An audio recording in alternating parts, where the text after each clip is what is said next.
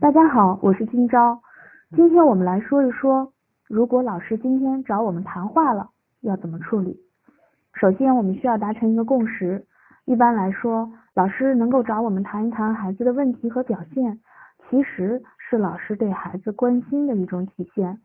所以，不论老师的话是否与我们的认识一致，妈妈们都先抱着感激的心情来倾听。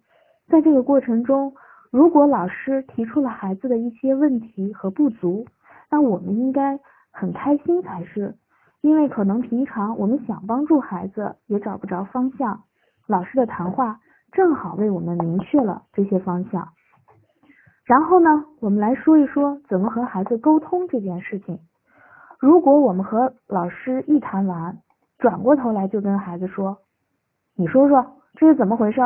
老师说你今天又和小朋友打架了，或者说老师说你今天上课又不好好听讲。如果我们只是拿老师向我们告的状指责孩子，很容易越说越气，孩子也会想，哎，这妈妈是和我一伙的，还是和老师一伙的呀？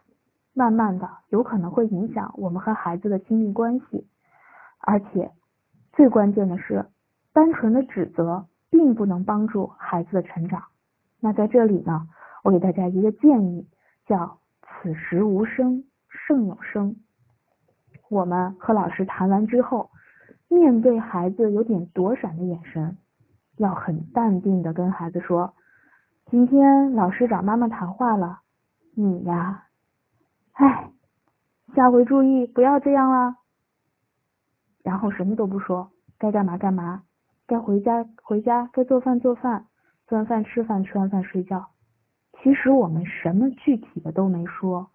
如果我们说了孩子的一个具体的错，比如说上课不好好听讲，孩子就会想，嗨，就这事儿啊，兴许他今天还干了比这更严重的事儿呢，就放过去了。而我们不说，孩子就开始想，哎呀，我今天都干什么了？老师跟妈妈说什么了？甚至有可能把这一段时间的所作所为都思考一下，而这个过程，孩子就形成了一个很宝贵的思维。这个思维一旦产生，会让孩子一生都受益。这个思维就是自检性思维。《论论语》里提到“五日三省吾身”，其实就是一种自检性思维。有了这种思维的孩子。每天的经历都成为他宝贵的经验，他能够吃一堑长一智，而不会好了伤疤忘了疼。而作为父母，我们也很自然的就建立了自己的威严，在孩子面前有一种一切尽在掌握的气场。今天就到这里，感谢收听，快乐就是这么简单。